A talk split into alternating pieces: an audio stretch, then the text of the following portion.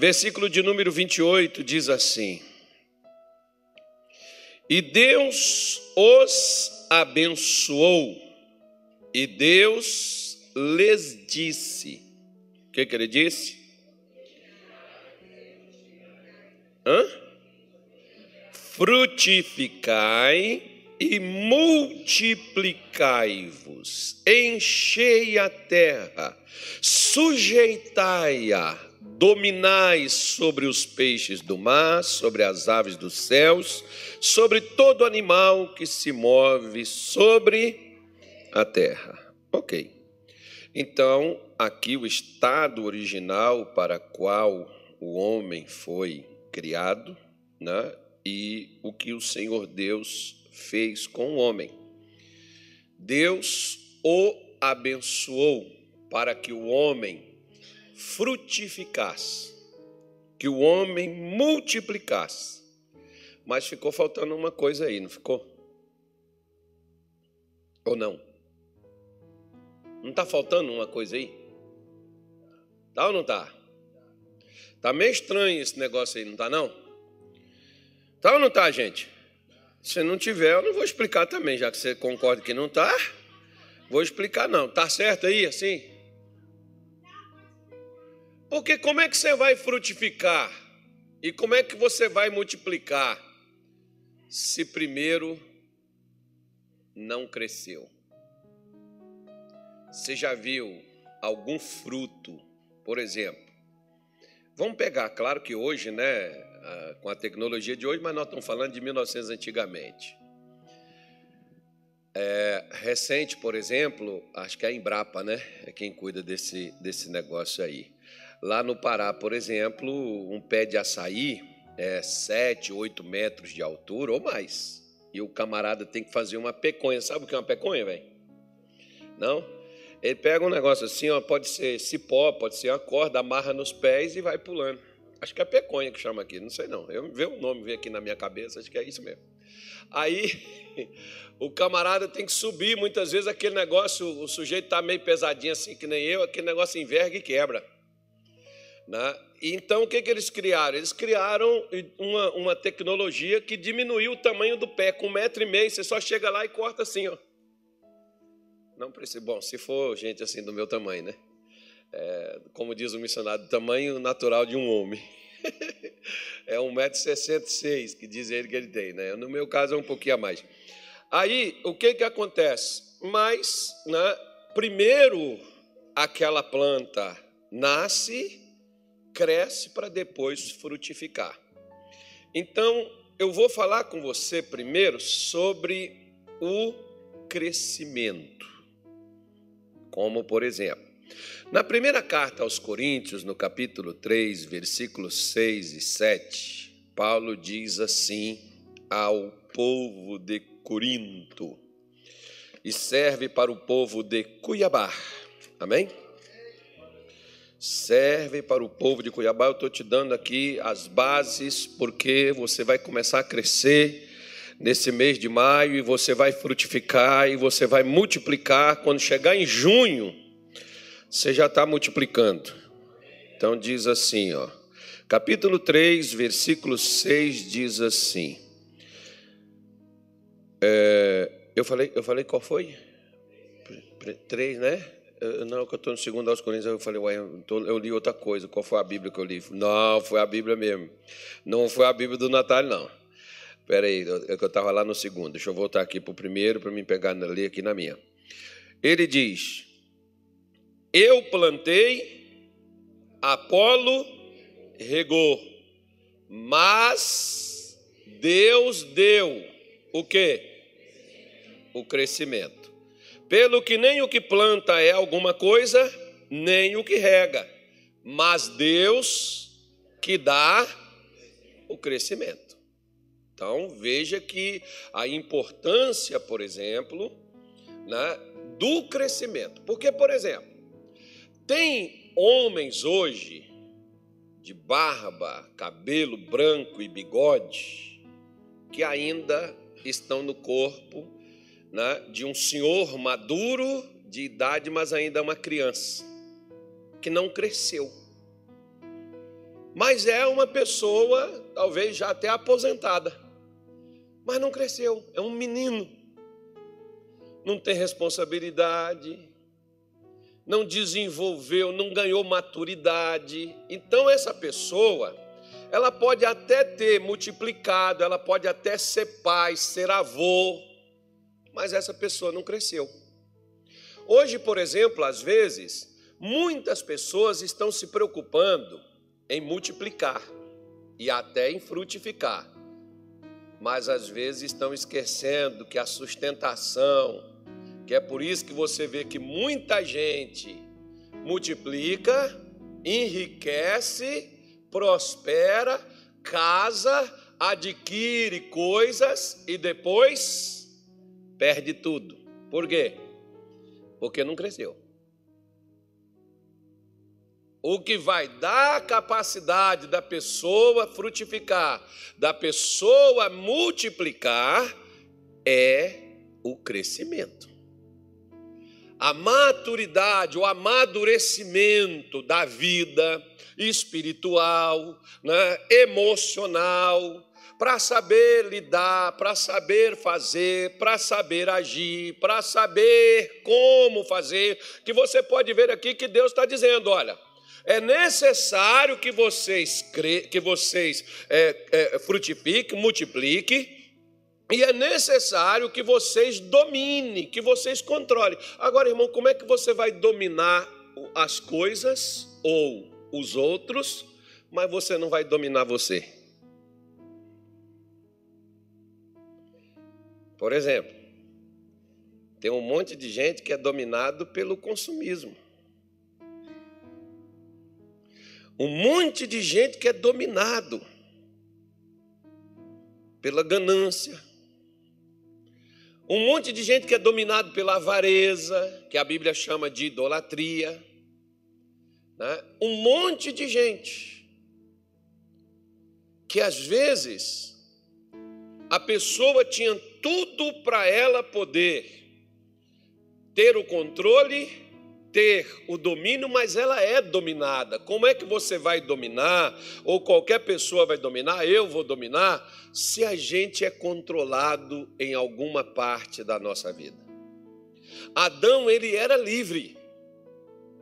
Ele tinha o controle sobre as coisas, as coisas não controlavam. Você vê que hoje, às vezes, Hoje nós somos controlados, até por isso aqui, ó. Se isso aqui que está dentro da sua bolsa vibrar aí, que você deixou para receber mensagem, vibrar ou acender a luz, mesmo você estando no culto, na hora da reunião, você vai abrir a bolsa para pegar para ver quem foi que te passou mensagem. A gente não consegue ficar um tempo desligado do negócio. Né? Então, como que nós vamos controlar? Porque animais aqui está num sentido figurado, não é algo direto. Né? Quando está falando de animal, ave, por exemplo, em Mateus 13, Jesus cita árvores do céu e diz que árvores do céu são essas. Salomão, em, em, em Eclesiastes 10, ele diz que essas árvores, essa ave dará notícia, ela levará. Qual, qual é a ave fofoqueira? Existe alguma? Tem alguma ave? Ah, tem um pombo correio, pastor. Não, se fosse o pombo correio, estava escrito lá, o pombo vai levar. Ele falou aves do, as, as aves dos céus. Falou até no plural. As aves dos céus. Então ele está falando de algo figurado. Então, quem são essas aves? Essas aves dos céus que plantou, a semente que foi semeada, que ficou à beira do caminho, que a ave veio e comeu. Quem é? São os demônios são os espíritos malignos, os espíritos demoníacos. Como é que nós vamos frutificar? Como é que nós vamos multiplicar se nós não crescemos ao nível da gente receber de Deus a capacidade para a gente primeiro crescer, para depois frutificar e multiplicar, e aí nunca mais voltar a diminuir. Deus não quer me dar algo hoje para eu perder amanhã. Deus não quer me dar algo para a minha vida para aquilo depois ser removido. Quando eu estou falando de algo, eu estou falando de qualquer coisa. Eu estou falando de vida espiritual, estou falando de vida material, estou falando de vida afetiva, eu estou falando de dinheiro, eu estou falando de posição, que é dali de onde Deus te pôs para cima e não para baixo. Como ele diz para o povo de Israel: sempre estarás em cima, jamais embaixo, serás cabeça e não cauda. Agora olha para cá. Cadê? Deixa eu pegar aqui. Não, não tem. Não tinha um gordinho aqui. Você pega, por exemplo, né, uma cabeça. O que que controla? O corpo, o que está aqui em cima. Você diz: Eu vou levantar, eu vou dormir, eu vou deitar, eu vou descansar, eu vou passear, eu vou para a praia, sei lá o que, o que você vai fazer, eu vou trabalhar, vou ganhar dinheiro, vou fazer um churrasco. Eu vou comer abóbora. Amém, gente? Já que não tem picanha, come abóbora. Eu falei para o povo ontem aqui, caso você não esteja, banana é mais gostoso assado. Põe Nutella e leite condensado, que fica uma maravilha. Se tiver um pão, enfia dentro é mais barato e acho que fica melhor do que a abóbora assada, já que não tem picanha para assar, para comer, assa banana. Então a receita está dada. Aí, aí o que que você não tira a casca na hora de assar, só abre ela assim no meio, joga a Nutella dentro, joga o leite condensado e põe no fogo. Quando ela ficou preta dos lados, você pode tirar. Espero esfriar um pouco para não queimar a língua. Né? Se estiver falando mal do pastor, aí que queima a língua mesmo. Queima por duas vezes. Queima pelo calor do fogo e por estar falando mal dos outros. Não é só porque é o pastor, não. Então, então espere esfriar e vai. Mas não coma muito porque engorda, tá, irmão? É, leite condensado, aliás, eu nunca vi até hoje a receita que tenha leite condensado que não preste. Né? Então o negócio, o segredo está no leite. Mas tudo bem, vamos passar essa parte da culinária, senão vocês vão dar fome, vamos voltar aqui para cá. Então, quando a Bíblia nos diz que é Deus que dá o crescimento, eu preciso primeiro crescer. Agora, o que que me impede de crescer? Abra a tua Bíblia em Efésios, capítulo de número 4. Você está em Coríntios, vamos para Efésios, capítulo 4. De madrugada o crente vai buscar poder de madrugada o crente vai buscar poder. Vai, vai, vai, vai. Os dias são de trevas, sem poder o crente cai. Vai, vai, vai, vai. Os dias são de trevas, sem poder o crente cai. Posso ler? Versículo 15. Ele diz assim, ó: antes seguindo a verdade em amor. Cresçamos aonde? Hã? Em tudo. Veja que ele está colocando tudo numa vasilha só.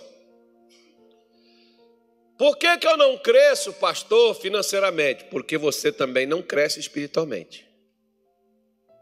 Por que, que eu não cresço? E se você, e você pode crescer espiritualmente e não crescer financeiramente. Você tem Deus no coração e tem fome no bucho. Deus está com você? Claro que está. Quer um exemplo? Quer? Vou te dar. Por que, que as igrejas pobres, igual da Macedônia, Filipos, Corinto, por que, que aquelas igrejas mandavam ajudas para os santos lá em Jerusalém que estavam passando necessidade? E por que que Pedro, aonde a sombra dele passava, curava os enfermos e os doentes, e por que que o povo tinha problema financeiro? Por que que nas igrejas de Paulo o povo não tinha? Por que, que tem pastores, doutor, que de santidade não é o problema dele, ele é santo, ele é de Deus. Mas ele não consegue curar, libertar ninguém. ele não consegue prosperar a igreja, a igreja não prospera, os irmãos estão com a vida amarrada. Por quê? Porque o crescimento, ele tem que ser proporcional em todas as áreas da sua vida. Eu, já falei várias vezes e vou repetir de novo: você só vai ter de Deus o que você conhece dele. Então, para com essa besteira que muitos crentes têm. Se você tiver Deus, você tem tudo. Depende. Você tem tudo que você conhece. Conhecereis a verdade. Eu estou te dando um exemplo bíblico: que as igrejas de Paulo, como a igreja da Macedônia, que era pobre, mandava dinheiro para os santos de Jerusalém. Eram de Deus e estavam passando necessidade.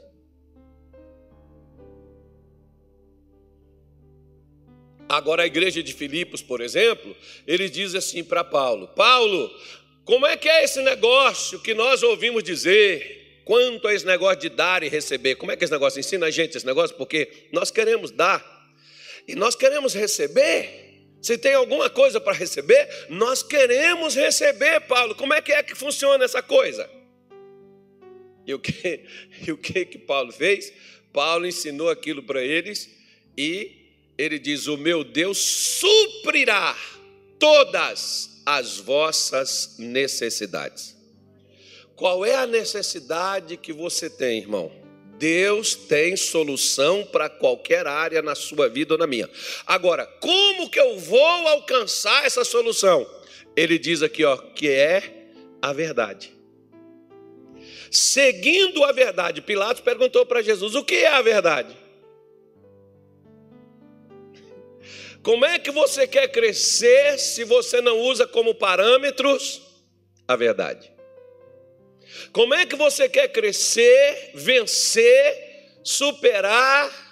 Como é que você quer frutificar, multiplicar, se Cristo não é o cabeça, o que decide, o que impulsiona, o que dirige, o que orienta?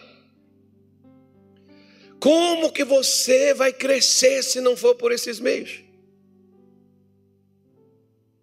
Por que, que hoje o homem não cresce, o homem não frutifica? Porque às vezes hoje a pessoa tem dinheiro, tem bens, tem patrimônio,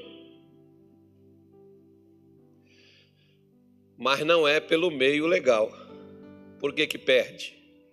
Porque tudo o que vem por onde Deus não mandou, também vai por onde Deus não está. Por que, que a gente fracassa? Ah, isso aqui foi Deus que me deu, então por que, que perdeu? Perdeu porque deixou Deus de lado quando ganhou.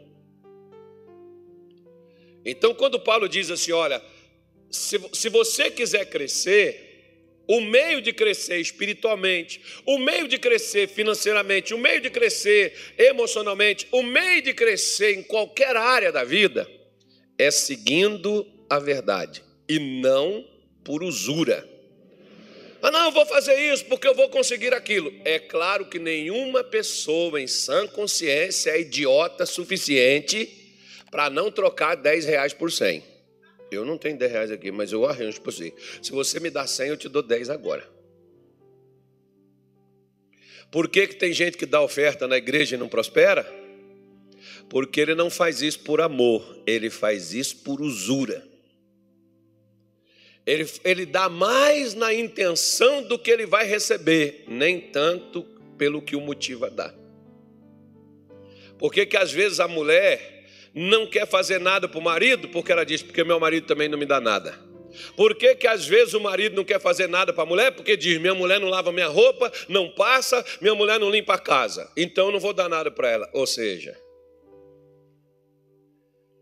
então contrate uma empregada, assine a carteira dela, ela lava, passa e cozinha para você. Né?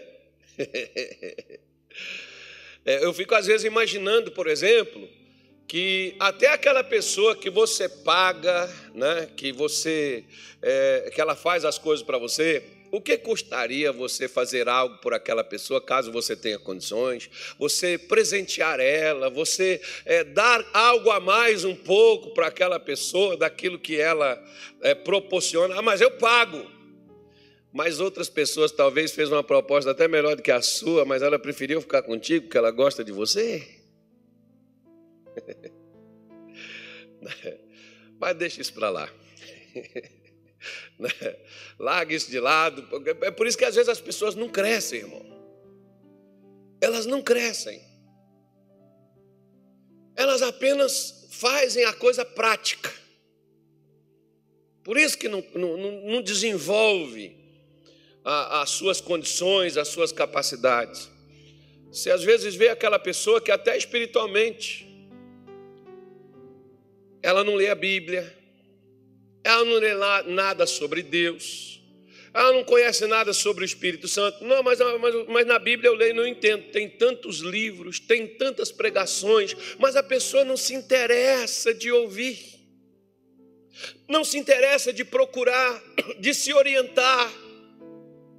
Não se interessa de saber. Hoje, por exemplo, com a internet, na internet tem coisa ruim, mas tem coisas boas, tremendas, basta você saber escolher no, no, no, sossego da sua casa, no seu carro. Eu saio no meu carro, por exemplo, eu procuro alguma coisa, eu vou dirigindo e ouvindo pastores do, do, do mundo afora pregando para mim aqui no Cuiabá, nas estradas por onde eu vou dirigindo. Eu vou ouvindo, para quê? Para enriquecer, para que eu possa crescer, para que eu possa saber mais, para que eu possa saber como entrar, como sair, porque muita gente entra, mas não sabe como. E muita gente também, meu pai falava assim comigo, meu filho, nunca saia de uma empresa e feche a porta dela. Deixa a porta aberta. Significa, não cria confusão onde você estiver.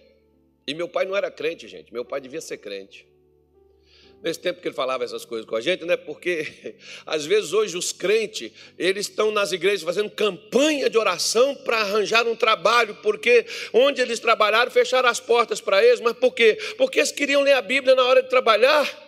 Eles queriam orar, vir para a igreja fazer campanha, corrente na hora que tinha que estar no trabalho trabalhando. Aí o cara manda embora, né, enrolado, aquela coisa toda. Eu, uma vez eu fui numa, numa loja, era um feriado e ganhei esse, primeiro de maio. 2010. Sabe o que aconteceu dia 1 de maio de 2010? Sabe não? Fui enterrar meu pai. 2010. Eu estava numa loja lá no Pará. Um senhor de 70, eu conversando com ele, eu falei, vou, vou, vou sair, vou procurar um negócio aí que eu precisava, um negócio, consertar um negócio lá em casa. Aí, enquanto a gente para as atividades na igreja, a gente vai fazer em casa.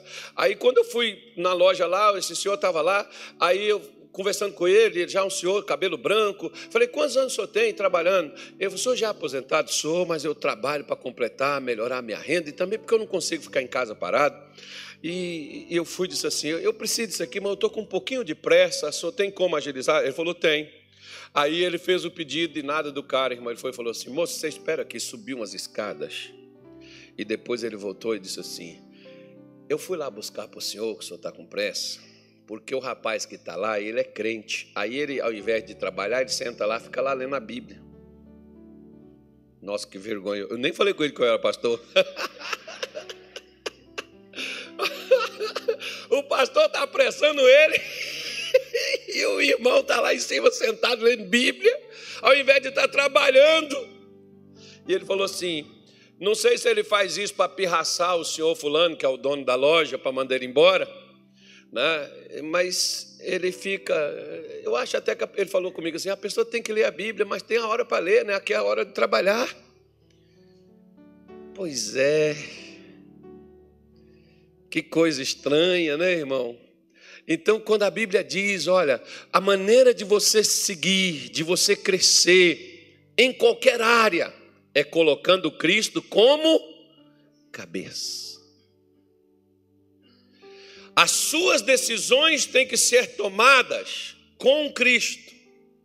As suas direções têm que ser conduzidas por Cristo, não é coisa sua não é coisa da sua cabeça, não é coisa do seu interesse, mas coisas das quais você busca em Deus. Antes, você já viu que às vezes a gente pega a coisa quebrada e levamos para Deus, Senhor, e agora? Oh meu Deus, agora só o Senhor. Por que, que quebrou? Se a gente fosse falar com Deus antes, Deus diria: olha, se você fizer assim, vai quebrar, se você fizer isso, vai dar aquilo, ó, se você. Mas a gente prefere, às vezes, irmão, ficar consertando, ao invés da gente ficar progredindo, crescendo, aumentando em tudo. Aí você, como marido, cresce quando você morrer, sua mulher vai ter uma saudade, vai chorar por sua causa. Poxa, que homem bom aquele homem. Não é por quê? Porque você cresceu como marido. Na igreja, os irmãos vão sentir falta de você. Poxa, se o irmão fulano estivesse aqui. Você já viu que tem gente que a gente não sente nem saudade? E tem uns que às vezes dizem até assim: graças a Deus, hoje eu estou livre. Nossa. Misericórdia. Aí é para doer, né? Por quê? Porque são pessoas que não seguiram a verdade em amor para poder crescer em tudo. Deixa eu te falar uma coisa. Se você tivesse a chave do mundo, você daria para qualquer um? Você daria?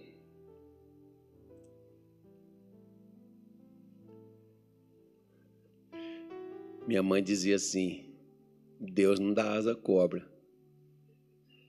Se ela rastejando já é perigosa, voando fica pior. Aí eu vou te dizer de uma outra forma. Sabe por que, que Deus não deixa a gente crescer financeiramente? Porque a gente não tem maturidade para poder lidar com o crescimento e o crescimento vai até nos afastar dele.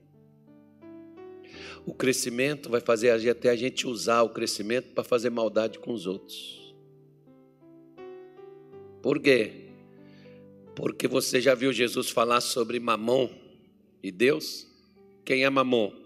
Mamon é o dinheiro, mamon é a riqueza. Mamon é um Deus.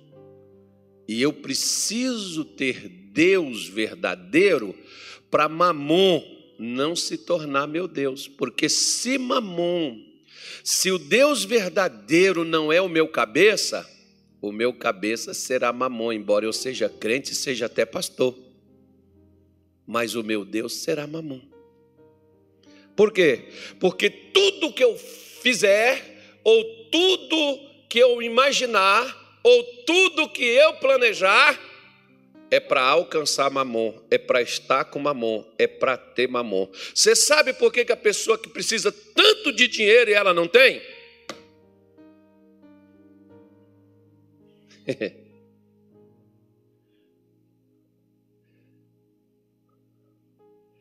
Por que, que a pessoa quer tanto, pede tanto e ela não consegue ter? Deixa eu te falar uma coisa para você nunca mais esquecer.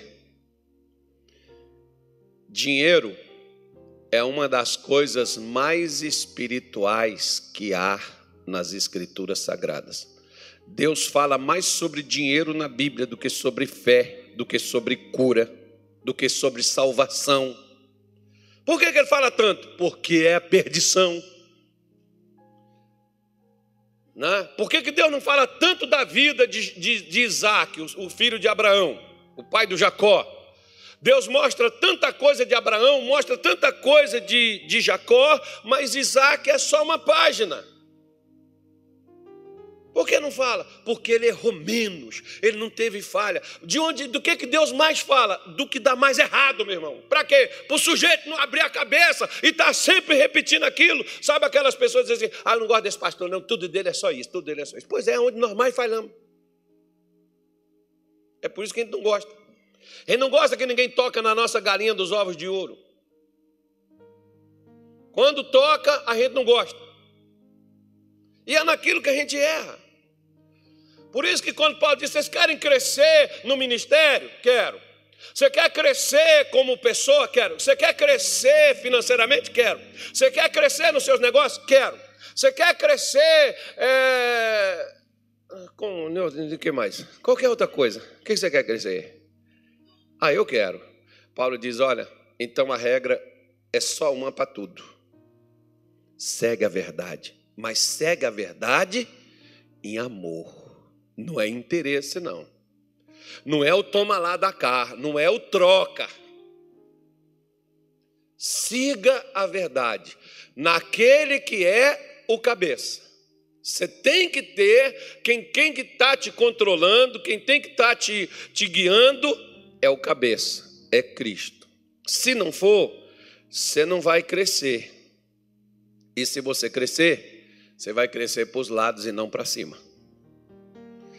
A árvore, por exemplo, quando ela cresce para os lados e ela dá muito fruto, o galho cai e quebra. E morre aquela parte que quebrou. É o que acontece com muita gente quando Cristo não é o cabeça desta pessoa. Então, você quer crescer? Quero. O crescimento é esse caminho. Agora vamos falar um pouquinho sobre multiplicar. Porque a palavra multiplicar do hebraico, ela diz, ela significa parar. Parar, parar, parar, parar. Não é o parar, não. Não é para parar também, não. Para, pastor, não. Parar. Né, que dá um som de parar, parar. Significa gerar. Que significa produzir. Que significa um processo dentro de nós que começa a fazer alguma coisa acontecer. É igual, por exemplo, um, o, o, o, a maneira de gerar uma criança no útero da mulher, no ventre da mulher. Né? Ela recebe aquilo ali do homem e junta com o que está nela, e ali dentro gera uma coisa bonita, assim que nem eu. Puxa vida, isso é fascinante, né? Então, é, é, é uma coisa que foi produzida. Olha só que produção, irmão. Não tem igual. Olha para cá, eu, vou parar com a brincadeira. Mas, mas veja bem. Você já viu aquele ditado que nada se cria, tudo se copia? Já viu? Já? Ok. Por que, que até os crentes hoje estão procurando copiar os outros que estão tendo sucesso em alguma área para poder fazer igual, para poder existir que acontece o sucesso também? E vão lá e sabe o que, que acontece? Perde tudo. Aí ele diz assim: Deus por que, que aquele ímpio consegue e eu não consigo? É porque, irmão, o que na sua vida ou na minha passa a existir para o lado de fora, primeiro começou dentro.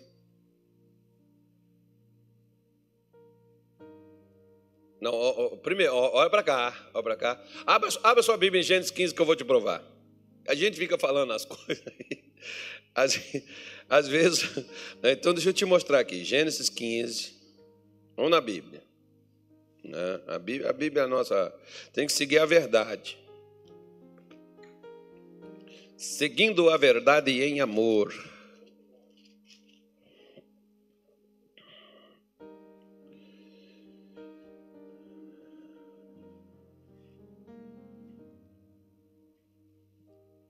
Versículo 4. E eis que veio a palavra do Senhor a ele, dizendo: Este não será o teu herdeiro, mas aquele que de ti será gerado. Olha para cá. O que você vai fazer? Quem tem que ser o primeiro a ser convencido do que vai ser feito? Eu.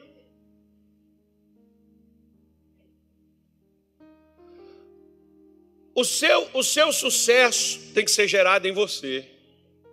Seu crescimento é gerado em você. seu fruto é gerado em você. A promessa de Deus para Abraão, quando eles viram que estava difícil de alcançar, porque eles não deixaram gerar dentro deles, eles foram tentar alcançar essa promessa por meio de uma outra pessoa. Quem foi essa outra pessoa? H. Aquilo que não deveria ter acontecido, aconteceu porque, ao invés de Abraão gerar, onde não existia, talvez você me diga assim, mas, mas, como que eu vou fazer isso? É, boa pergunta. Você acredita que foi a pergunta que Maria fez para o anjo Gabriel? Como que isso vai acontecer se eu não tenho marido? Ele diz: não se preocupe, o Espírito Santo vai te envolver, a sombra do Altíssimo vai te cobrir, e o que vai ser gerado em você será chamado Filho de Deus. Maria, aonde Deus entra, Ele gera, Ele só está procurando lugar para gerar. Deus está procurando, como Ele tinha Adão, como Ele tinha Eva, para poder gerar algo, para fazer você crescer, para fazer passar a existir em Cuiabá, no Brasil, no mundo afora, no Mato Grosso. Deus está esperando algo para poder ser gerado. Cobrir, Ele cobre. Vir, Ele vem. Agora existe o lugar para poder gerar? Olha para o teu vizinho e diga assim para ele: sabe por que, que Deus não tem feito? Não tem lugar que está sendo gerado. Maria, pelo menos, esperava a salvação. Por que, que Deus pôs ela dentro?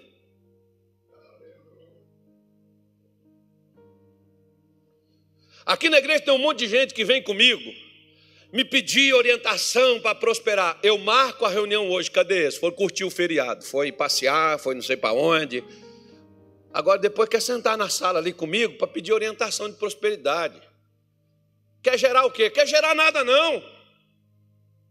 Porque até a mulher com o homem para gerar uma criança, os dois têm que ter tempo junto. Você quer gerar alguma coisa que, que, que, que tenha proveito, irmão? Você tem que ter tempo com Deus. Você sentar, se ajoelhar, se ouvir, você conversar com Deus, você falar com Deus, a coisa tem que ser gerada. Uma criança não é gerada de uma hora para outra, ela, muitas vezes ela é planejada. É necessário o homem sentar com a mulher, conversar, falar, eu acho que nós já estamos prontos. Não, nós vamos fazer umas coisas primeiro, nós vamos ter isso, nós vamos preparar melhor. Eu quero dar o melhor para o meu filho. Pois é, por que a gente não senta com Deus? Senhor, eu estou pensando fazer isso, amadurece essa coisa, acelera esse negócio, me impulsiona, põe essa coisa dentro de mim, Deus. Se isso é seu, me faz, Senhor, ter coragem de botar a mão na massa e fazer isso, colocando isso para fora. Agora, se isso não é do Senhor, meu Deus, não deixa eu entrar entrar nessa, não deixa eu passar vergonha de começar as coisas que não vai ser terminado, de começar aquilo que não vai dar certo. Mas cadê que Deus acha alguém querendo gerar? Abraão pelo menos estava lá orando. O que, que o senhor há de me dar? Eu estou sem filho. Eu, cadê? O senhor está falando que vai me guardar, me proteger, mas vai guardar o quê? Para quem? E Deus disse: Ei, Abraão, gosto muito desse criado teu. Achei ele um carro legal, ele é igual o Carlos mas é criado. Abraão, é, irmão, irmãozinho, tá me ouvindo? Diga oi. Isso.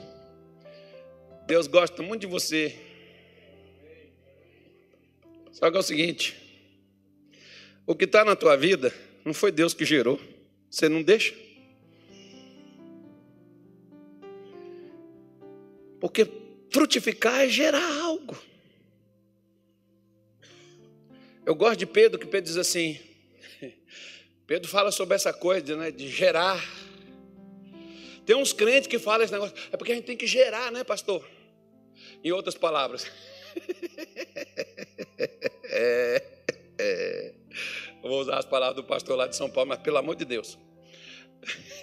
O pastor foi na rádio.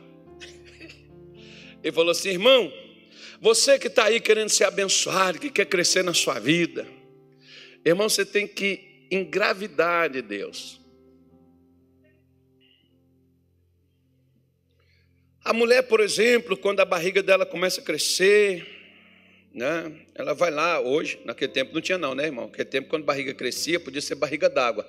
Mas logo a mulher está grávida. Ou então pode ser que também aquela mulher comeu demais, né? Engordou.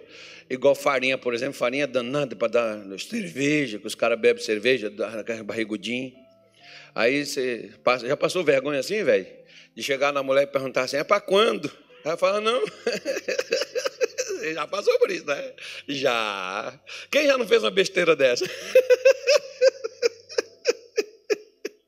Eu, eu nem pergunto mais, irmão. Se quiser, me fale não vou falar isso nada.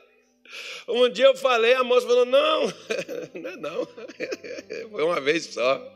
Nunca mais aprendi com o meu erro. Então, né, o pastor disse: você tem que engravidar de Deus. Que a pessoa, a mulher começa a barriga a crescer, aí pergunta: o que, que é um filho? Que eu orei, que eu pedi para Deus. Então você tem que engravidar, você tem que falar. Mas só nove meses depois aquela mulher vai ter o filho para mostrar. Aquilo antes estava dentro dela, só ela sentia, só ela via mexer. Alguém pode falar assim: põe aqui a mão para você ver, mas quem sente mesmo o toque da criança dentro é a mãe.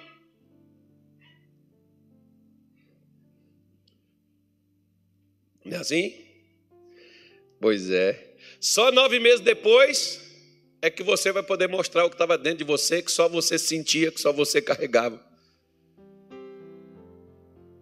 E que só você podia falar. Aí o pastor falou isso, irmão. E o pastor era solteiro. Aí o pastor viajou e tinha uma moça lá na igreja que era auxiliar dele. Foi fazer a programação de rádio no lugar do pastor. E ela foi dar a explicação. Ela falou: oh, irmãos, você tem que tá, você tem que engravidar da bênção. Eu, por exemplo, eu estou grávida do meu pastor. Irmão, calma aí, não ri não.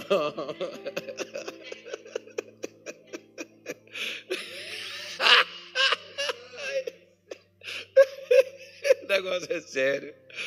O que, é que ela queria dizer, irmão? Que ela gostava do pastor e ela estava orando pelo pastor para casar com ele.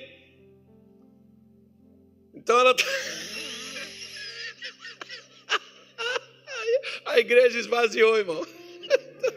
Ninguém queria para a igreja, pastor sem vergonha, pecador, coitado, pastor nem sabia, irmão. Explica direito esse negócio de engravidar. Né? Porque, na verdade, ele não precisa usar o termo engravidar, mas gerar. Porque quando a mulher engravidou, está sendo gerado no ventre dela uma criança. Por um acaso, você está gerando a bênção? Porque às vezes tem crente que diz assim: Ah, eu entreguei na mão de Deus e se for de Deus vai acontecer. Uhum.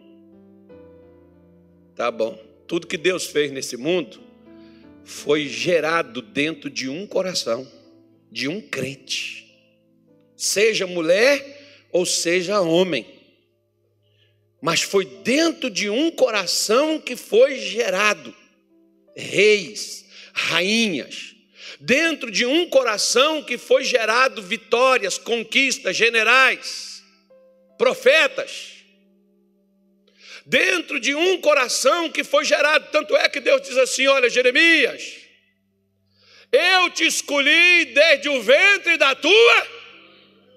Deus gera dentro, irmão, Deus não gera fora. Então, se dentro de você, se dentro de mim, não estiver a palavra de Deus, não vai frutificar. Adão pegou o que Deus falou e colocou dentro dele. Ele tinha domínio sobre os animais, ele tinha controle. O dia que Adão tirou o que Deus deu para ele, tirou de dentro, os animais passaram a controlar Adão. O que eu e você não controlamos é porque não está sendo gerado dentro. Se for gerado dentro, frutificar, é gerar dentro de você A bênção começa dentro de você. A sua loja, a sua empresa, o seu negócio começa dentro de você. Não começa lá no local onde você quer abrir, não. Começa dentro de você. Começa dentro do seu coração, começa dentro da sua alma. O ministério começa dentro de você. Por que, que eu, por exemplo, resolvi pregar a palavra de Deus e sair para ser. Hoje eu estava até conversando com um pastor ali, estava contando os casos para ele. Por que, que eu resolvi fazer isso, irmão? Porque dentro de mim crescia uma indignação de ver tanta gente sofrendo e eu podia ajudar elas. Eu tinha uma mensagem para poder dar a elas esperança, para dar a elas alento. Eu tinha uma mensagem para poder mudar a vida delas. Por que, que aquilo me dava indignação? Porque tudo qual você tem indignação dentro de você, você só não gera se você não quiser, porque você já tem um ingrediente propício para poder gerar. Se você tem uma indignação contra a miséria, você não é próspero porque você não quer. Porque quem tem uma indignação contra a miséria é porque não quer ficar rico para poder escravizar os outros como muitos hoje usam o dinheiro para escravizar, escravizar o pobre e ganhar nas costas do pobre. Porque quem tem indignação contra a miséria quer ajudar as pessoas a prosperar para sair dela. É o chamado pulo do gato, se existe. É o chamado segredo. Você vai mostrar os segredos da prosperidade para acabar com a miséria. Se você, por exemplo, tem uma indignação contra as doenças, você não cura os outros pela fé porque você não quer, porque a indignação, da, a cura é gerada dentro de você para passar para aquelas pessoas. Só que você não leva isso para frente, né, Vi? E qualquer outra coisa na sua vida que você queira fazer é gerado dentro de você. A terceira coisa, Deus falou para ele: ó, frutifica, gera isso, Adão, dentro de você. Você precisa gerar essas coisas dentro de você. E terceira, segunda coisa que Deus diz para ele: e multiplica. Qual a diferença entre frutificar e multiplicar? Diga para mim. Hum? Por exemplo, Abraão gerou quantos filhos?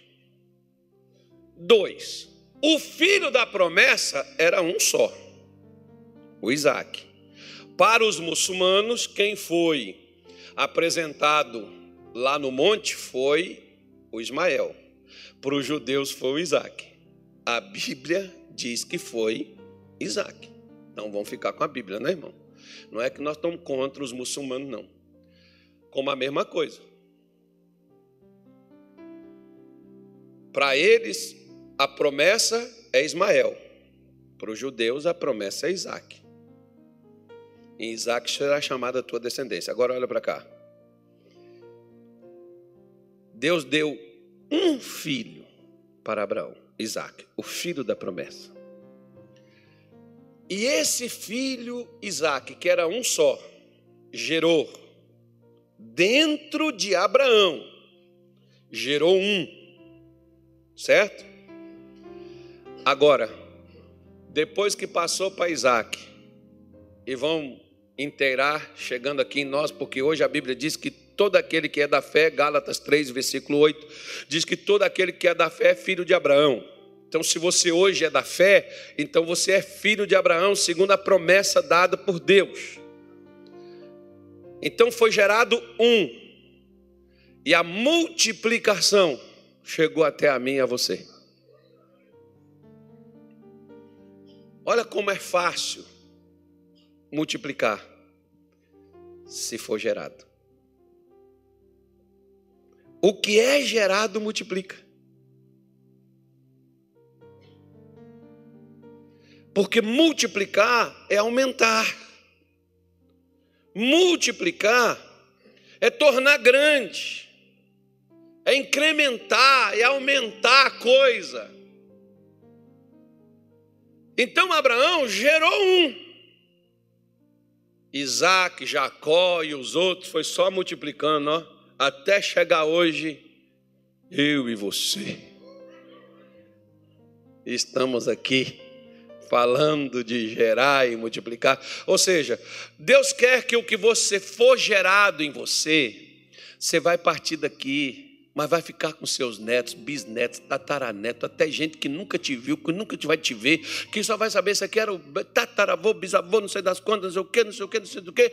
Pois é, mas ficou aquilo que foi gerado, multiplicou, que passou de geração e está até os dias de hoje. Aquilo que foi gerado em Abraão, que foi gerado em Sara, que veio através de Isaac, hoje está multiplicando até aqui entre eu e você e todos aqueles que entrarem nos portais dos céus pela pela palavra de Deus é multiplicação. Está vendo o que, que Deus quer fazer na sua vida? Pegar uma coisa sua só, fazer ela frutificar e multiplicar essa uma coisa e tornar elas em muitas, em várias, em incontáveis. E o que é que nos impede, pastor, de dar fruto? Eita lasqueira.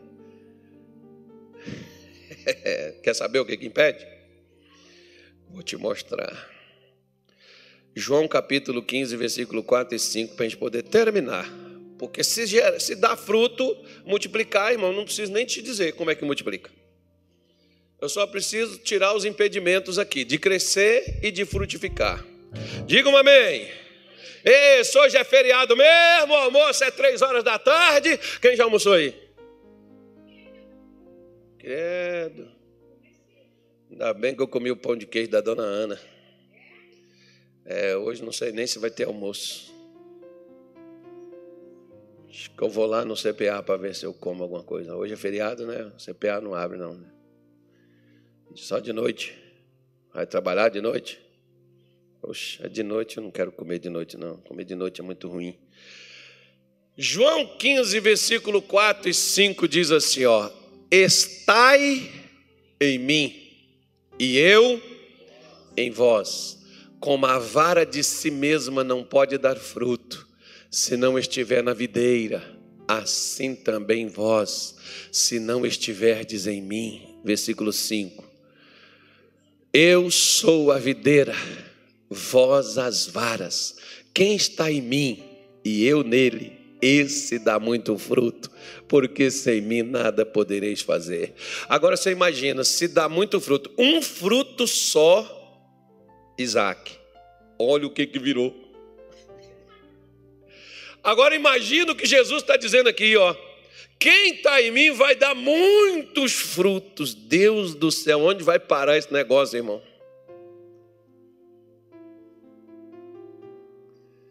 Agora olha o que, que Jesus disse aí, ó.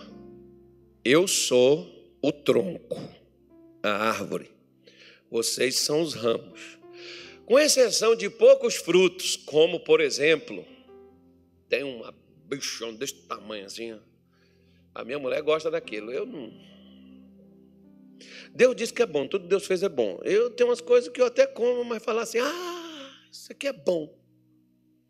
Piqui é bom, né? Mas tem gente que não gosta. Machista também é bom, né? Nossa, Denise, eu estou dando fome. Aí, não, machista dá no chão, piqui dá na árvore. Mas a jaca, por exemplo, ela dá onde? Geralmente ela costuma dar no tronco da árvore, né? Jabuticaba. Né? Algumas frutas dá no tronco, dá no galho. A jabuticaba dá para o lado. Onde tiver árvore, ela está dando. Né? Mas tem muitas árvores, por exemplo, que elas só dão nos galhos. Você já viu? Cadê o irmão da manga? Ele não veio hoje, não, né? Oh, coitado do irmão, caiu porque eu fui pegar uma manga, irmão. Ele está lá? Ah, já tá bonzinho, rapaz. Sobe mais não, hein? É que eu vi só, só, só a esposa ali. Aí eu falei assim: ó, cadê ele? Não veio né? deve estar trabalhando. Aí a manga estava onde, irmão? Num galho. Aí o senhor tentou esticar para pegar a manga. Era a última. E ela estava mais longe, na ponta do galho. Aí, para o senhor pegar ela, o que aconteceu? Desequilibrou, caiu. Só estava em cima da mangueira com a, com a vara e não conseguiu alcançar a manga. Rapaz do céu. Agora, qual a ideia que o senhor tem para tirar a manga agora? Arranja outra vara maior do que a que o senhor tinha. Emenda uma na outra. O senhor sabe emendar a vara não? Se senhor não souber, eu te ensino como é que emenda a vara. Até como pôr um copo lá em cima para não deixar a manga cair, para tirar ela pelo, pelo talo. É, eu já morei na roça, irmão. Já caí também. Já quebrou galho. O galho quebrou. Aí, ó, o galho quebrou. Ó. A vara, a vara é fraca, irmão. A vara quebra. Agora, a árvore não. A mangueira ficou lá imponente. Pois é, Jesus, por exemplo, ele falou: Eu sou a videira, eu sou, eu sou a árvore, o tronco. E vocês são as varas. Agora só pega, por exemplo, aquela, aquela, aquela, aquele galho que quebrou com o senhor, tinha manga nele?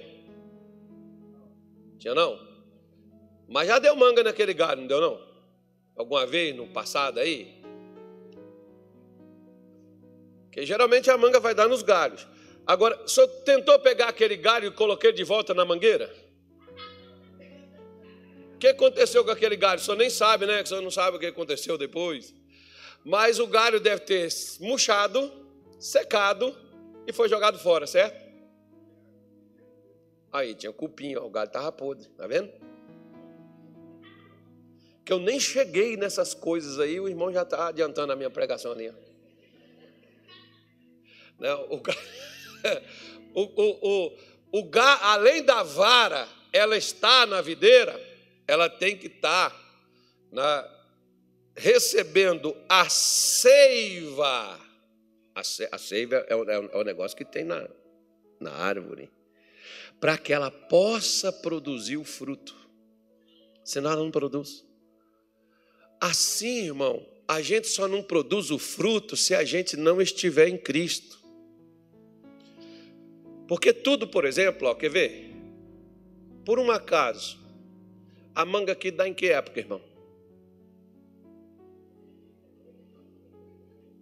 Setembro, outubro, novembro, por aí. Ok.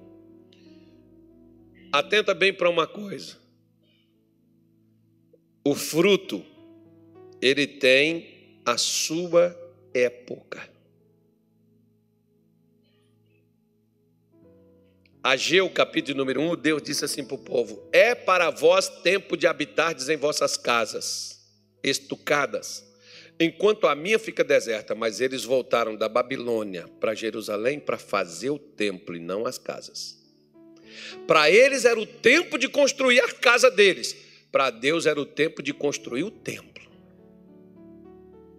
Por que, que eles recebiam saquetel furado e o salário deles não davam para nada e tudo que eles ganhavam eles perdiam? Porque o tempo era para dar o fruto. O fruto era para construir a casa de Deus, não era para fazer a casa deles. Nós precisamos entender, cada, cada estação dá um fruto diferente, você já percebeu?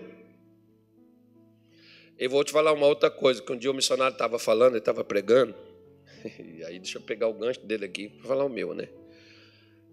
E ele falou assim: ó, oh, se a jabuticaba, por exemplo, tem a época dela, e dá jabuticaba, mas você não come. O que tem na jabuticaba para o próximo mês ou para os próximos estações, Estava na jabuticaba, você não usou. Por que, que você vai ficar doentinho? E você pode ver, por exemplo, não é todo lugar que dá o mesmo tipo de fruto. Por que será? Porque quem vive naquele lugar precisa daquele tipo de coisa que a terra produz. Essa é a inteligência divina. Deus colocou para a gente. Mas a gente não usa o que, que a gente usa, irmão? Remédio da farmácia enquanto tudo está na natureza colocada e dada pelo Criador para nossa saúde e nosso bem-estar. Tem fruto aqui no Mato Grosso que não tem em Minas Gerais, tem fruto em Minas Gerais que não tem aqui, tem fruto aqui que não tem no Pará. Tem fruto no Pará que não tem para cá. Agora por que, que tem para lá? É que é para usar, né? Mas, pois bem, mas vamos pular essa parte aí, eu só estou dando uma ideia para você. Segunda coisa, a qualidade do solo. Lembra de Mateus 13? A semente é boa, o solo é ruim. O que, que vai acontecer? Não vai dar fruto. A semente é boa, mas o solo não presta. Então, por isso, né, nós temos que cuidar do solo. Terceira coisa que o irmão falou ali, ó, a praga, o cupim, as coisas que dão, você tem que remover, como as dúvidas, a desconfiança, as incertezas, né? o desânimo. Ah, mas, pastor, será que vai dar certo, irmão? Não, será não. Vai dar certo em nome de Jesus. O que em ti será gerado quem é que está gerando dentro da tua vida? Está sendo gerado pelo Espírito Santo? Então vai sair para fora. O que Deus gera, produz. Nunca Deus perdeu uma produção, a menos que não tenha o solo. Por isso, Maria faz uma das declarações mais lindas da Bíblia, quando ela diz assim: Eis aqui a tua serva, cumpra-se em mim segundo a tua palavra. Deus precisava do solo, o solo era bom. A mulher tinha coragem. Porque para ela fazer o que ela fez, ela tinha que ter coragem, irmão. Para poder fazer aquilo ali. Ela foi acusada de adultério. Ela, foi, ela podia ser apedrejada, ela podia ser morta. Ei, você gerar coisa que mude o mundo, Jesus não mudou o mundo? Você gerar coisa que mude o mundo, mude sua vida, mude a vida dos outros, mude o Mato Grosso, mude Cuiabá, Irmão, você fazer coisa que mude, você tem que ter coragem.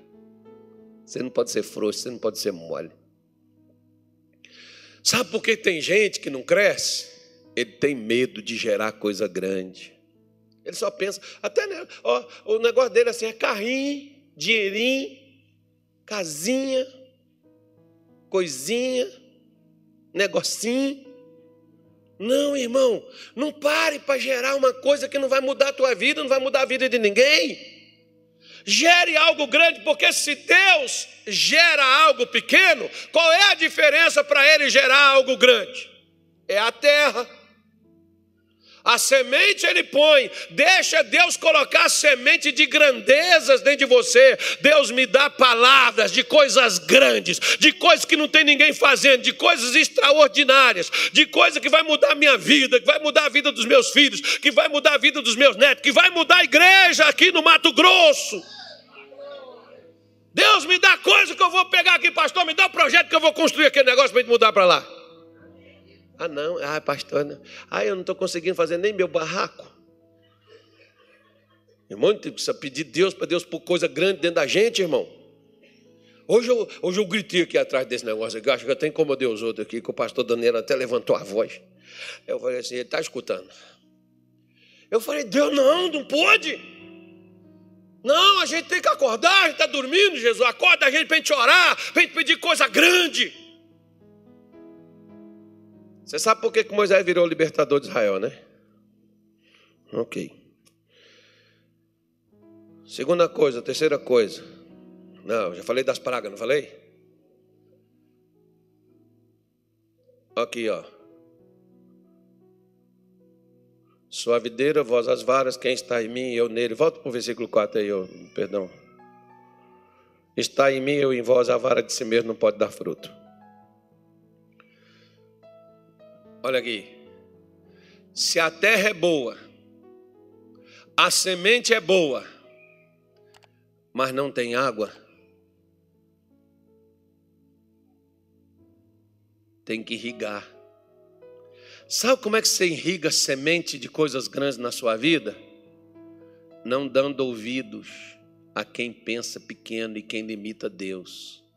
É sempre mantendo contato com coisas grandes. Jeremias capítulo 5 diz assim: Eu irei aos grandes e falarei com eles, porque eles conhecem o caminho do Senhor. Comece a conversar com gente, irmão, que pensa em coisa grande igual você, acredita em milagre, gente que crê em coisas poderosas, gente que acredita em coisas extraordinárias. Porque se você começar a falar com um sujeito desanimado, falar com aquele sujeito duvidoso, daqui a pouco você está igualzinho. Ah, pastor, estava até achando mesmo que agora ia, mas não, não vai não. É difícil mesmo, é complicado. Nossa, pastor, não, você tem que irrigar, você tem que jogar água na sua fé, você tem que pegar, conversar com pessoas que vão te dar incentivo, pessoas que vão falar com você, que vão te impulsionar, pessoas que vão agitar você, que vai te jogar para cima e não para baixo. Você tem que irrigar, irmão. Não tem chuva? Que jogar água joga água. Você tem que estar sempre mantendo contato. É vindo aqui na reunião da prosperidade, participando da reunião. Pastor, eu quero aprender, fala comigo, me ensina esse negócio, eu quero coisa grande. Né? Outra coisa que impede de dar fruto. Meu sogro um dia Chegou comigo e falou: Ô, casa, eu plantei esse abacate, eu vou cortar ele, tá caindo as folhas aqui em cima da casa. Ele plantou bem pertinho da casa, lá na, no sítio que ele tem. Aí ele falou assim: esse negócio fica aí caindo aqui, rapaz. Aí, poxa, eu vou cortar ele. Eu olhei para ele e falei: seu Zé, o nome dele é José Martins, né? Eu falei: seu Zé, quanto tempo tem que o senhor plantou ele? Ele falou: tem quatro anos. Eu falei: espere mais um ou dois. Porque abacate só dá com esse tempo. Eu posso dar para você uma, uma, uma, palavra hoje aqui? Eu, eu, gosto de profetizar na vida do povo que me escuta. Posso, posso, posso profetizar na sua vida? Feijão verde dá com 90 dias. Daqui 90 dias, irmão, tem que estar tá dando fruto na tua vida. Você tem que estar tá mudado, tem que ter transformado, você tem que ter crescido, você tem que ter vencido. 90 dias nós vamos fazer um tropeiro com feijão verde. E é bom demais um feijão verde, irmão. Nossa, Deus do céu. Né? Aquele feijão de corda, mesmo seco, quando você cozinha ele, ele fica parecendo que está verde. Já viu, vem? Você sabe o que é feijão de corda? Não é, não é aquele outro feijão que você está pensando, não. Né? Então, a, a, a idade, o tempo. Deus está querendo fazer a gente crescer. Outra coisa. Né? Às vezes, tem planta, que nesse João capítulo 15 aqui, eu vou, eu vou parar por aqui para a gente não esticar o negócio aqui. Mas João capítulo 15, Jesus falou que a vara que dá fruto, o que, é que o pai faz com ela? Ele poda. Para quê? Para dar mais fruto ainda. Irmão, olha para cá, vou te falar uma coisa importante. Eu vou te contar uma coisa minha e vou te falar uma coisa de um xará meu. O Charles Spurgeon, ele, ele mantinha 300 crianças numa creche na Inglaterra. Acho que é o, Char, o Carlos Spurgeon. Não, não, tem o Charles e o Carlos. E ele mantinha 300 crianças e só tinha um fazendeiro que ajudava ele, mandava queijo, mandava leite, mandava pão e ajudava lá. Aí um dia estava faltando coisa lá para as crianças, as crianças não tinham nada para comer, avisaram ele, ele foi e falou com, com um, um, um, empregado dele lá, disse assim, ó, vai lá no, no, no fulano de tal e pede ele para mandar para a gente. Aí, irmão, o cara chegou lá e foi e falou: Olha, seu Carlos mandou pedir para o senhor aí, que as crianças hoje não têm nada para comer, pedir um leite e tal, um negócio aí para o senhor mandar. Ele falou: Fala para ele que não é só eu que tenho boi, que tenho vaca, que tem comida, não. Tem tanta gente, vai pedir para outros. Aí o cara foi e voltou e falou assim: Seu Carlos, olha, o seu Fulano falou que não tem só ele, não, que tem outros aí, para o senhor poder pedir outros para poder, né? porque não é só ele que ajuda, não.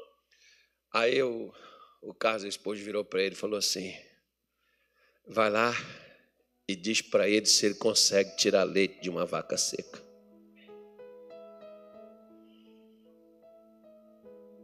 A vaca seca é a vaca, irmão, que não dá o leite.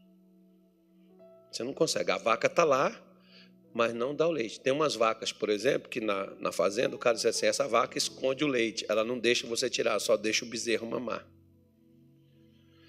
A vaca que faz isso, ela vai virar logo, logo. Sabe o quê? Vai, vai, pro, vai virar churrasco. É, vai logo, logo para batedouro. Então o que, que acontece? O cara voltou lá e disse assim: Ó, o seu caso falou se o senhor consegue tirar leite de vaca seca. Ele falou: Tá, espera aí. Em outras palavras, como é que você vai pedir para os outros se eles têm, mas não dão? Aí deixa eu falar uma coisa com você. Quando eu mais precisava prosperar, porque eu não tinha nem o que comer em casa, Irmão, todo o dinheirinho que eu pegava, que tinha no bolso, que eu ia para o culto, chegava lá, o pastor pedia. E eu ficava, Deus só sabe que esse aqui é danoso. Deus diz, eu sei. Mas se você morrer amanhã, não tem luz também não. Você não vai precisar de luz nenhuma para onde você vai. Deus só sabe que esse aqui é, é do feijão esse mês, é da carne, é do ovo. É, mas se você morrer amanhã, não tem ovo, não tem feijão né? não tem carne. Onde você vai, não, você não come essas coisas. E ali, irmão, parece que o pastor, né? mas não era o pastor, era Deus. O pastor, toda vez, ele pedia. E quando eu dava, o pastor parava. O que, que Deus estava fazendo? Deus estava me podando. Para quê? Para dar mais. Porque se o pouco que você tem, lembra da viúva? O que que as pessoas estavam jogando lá dentro junto com ela no gasofilácio? O que sobrava. Ela estava jogando o que era sustento. O que é sustento é que é oferta. É aquilo que você não pode dar. Quando for pedido para você, às vezes, por exemplo, você está precisando, chega o vizinho e pede. Irmão, dá. Por quê? Você está sendo testado. Você está sendo podado. Para quê? Para dar mais fruto. Você vem para a igreja, você está com dificuldade, o pastor pediu. Irmão, abra e dá. Por quê? Você está sendo podado. Para quê? Para dar mais. Sabe aquelas pessoas que elas nunca conseguem dar mais do que o que um dia elas já deram? Sabe por que, que elas não conseguem? Porque quando elas têm, elas não dão. O agricultor, por exemplo, um camarada contou, ele vivia de uns pêssegos que ele vendia. Só que ele esqueceu de uma coisa: ele só ia colher os pêssegos. Ele nunca cuidou das árvores. Chegou um dia que os pêssegos parou de produzir. Aí que ele foi entender que ele tinha que cuidar da árvore. Porque agora ele não tinha pêssego, ele não tinha dinheiro para poder viver, que ele vivia com o dinheiro dos pêssegos. Mas quem produzia os pêssegos? A árvore. E ele tinha que cuidar dela.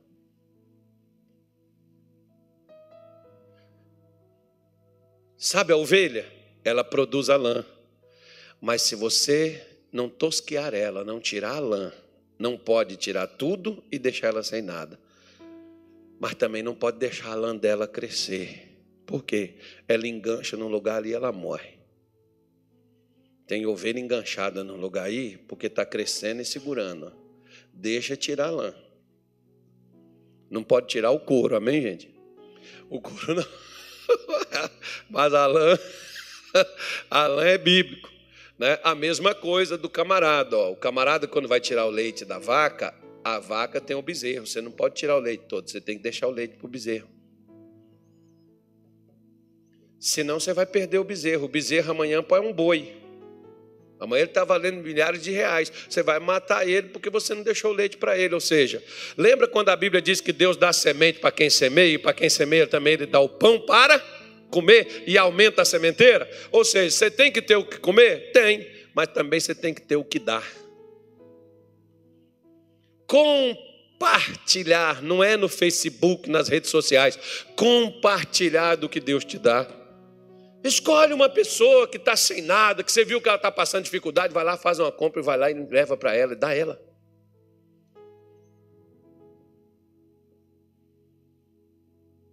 Na hora que você chegar na igreja, o pastor pedindo, fica assim, não sei, mas se eu der isso aqui, eu vou ficar sem nada. Fica, não, filho.